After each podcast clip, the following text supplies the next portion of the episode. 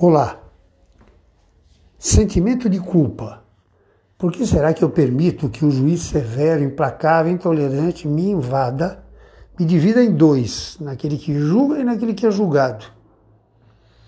Eu tenho um tribunal dentro de mim que não aceita erros e falhas, gera uma culpa sofrida, promove uma punição pelo fato de eu não ser perfeito, porque quem não erra e não falha é perfeito. A palavra vem do latim, perfectum, quer dizer feito até o fim. Agora, feito até o fim é a morte. Todas as possibilidades e oportunidades de desenvolvimento acabaram. Né? Fim.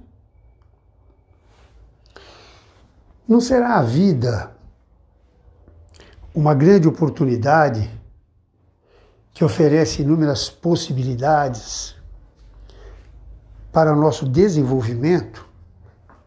Nesse contexto, não será o erro, as falhas, excelentes conselheiros ótimos professores,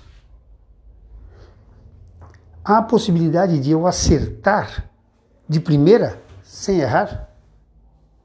O processo de aprendizado de tudo que ocorreu na nossa vida e que ainda irá ocorrer não prevê erros, falhas, enganos? Não é assim que nós corrigimos o curso, ajustamos a rota em direção aos nossos objetivos, às nossas conquistas? Vamos fazer uma reflexão a respeito do sentimento de culpa, que muitos de nós confundem com autoestímulo. Eu me cobro então, se eu me cobro, eu não vou me contentar com pouco. Né? Eu vou sempre buscar o melhor, eu vou sempre me refinando. Será mesmo? Será que essa é uma boa estratégia? Não há uma melhor estratégia? Isso é uma pergunta, é uma possibilidade de reflexão, não estou respondendo nada.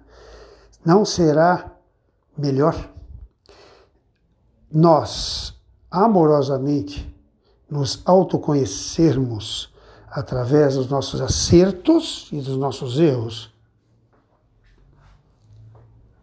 E assim abrirmos um campo amplo de possibilidades de aprendizado. Precisa punição, precisa um juiz interno nos culpar, que o juiz interno é o pior que tem, é o mais implacável que tem, né? É, é, somos nós contra nós mesmos.